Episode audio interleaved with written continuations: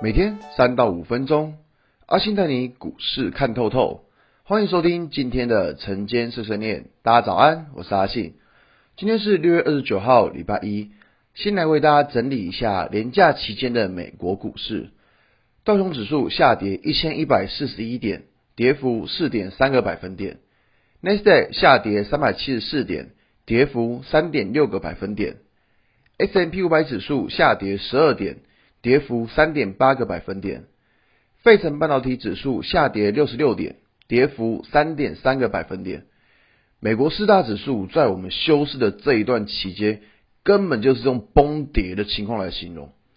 崩跌的主要原因在于新增确诊人数创高，影响了整体的经济复苏。而 IMF 又在最近又下调了二零二零全球的 GDP。到了负四点九个百分点，经济复苏缓慢，加上疫情的影响，让市场对原油的需求会再度产生疑虑。今年三月崩盘的其中一部分原因，就是因为石油价格疲弱所导致的。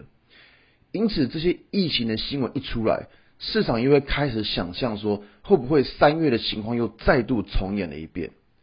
那回到台股，端午节前的最后一个交易日。其实就提醒大家，一定要控制手中的资金部位。如果你有乖乖听话，其实就算看到美股大跌，你也不会太紧张。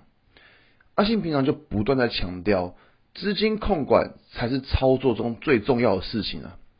那今天台股开盘的操作要注意哪几件事情呢？一，开盘大跌的状况应该是免不了了，毕竟台股还是会先反映国际股市的跌幅。但是个股开盘开低的状况下，就应该观察开盘之后是否有办法守住开盘价。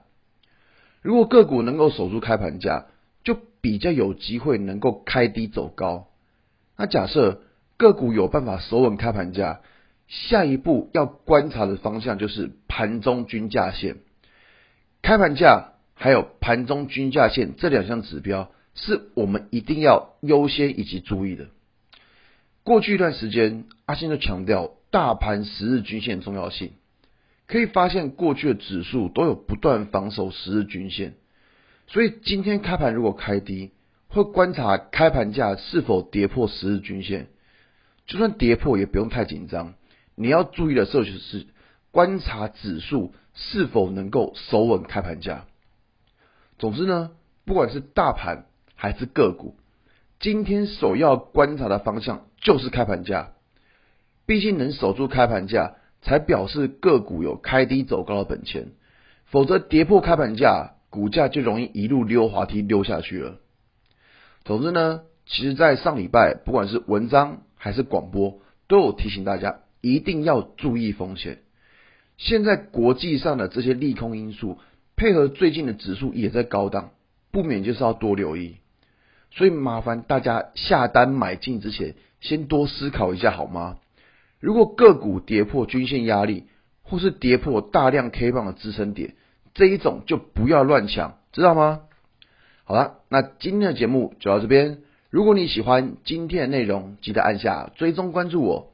如果想知道更多更详尽的分析，在我的专案《给通勤族的标股报告书》有更多股市洞察分享给大家哦。阿信曾经碎碎念，我们明天见，拜拜。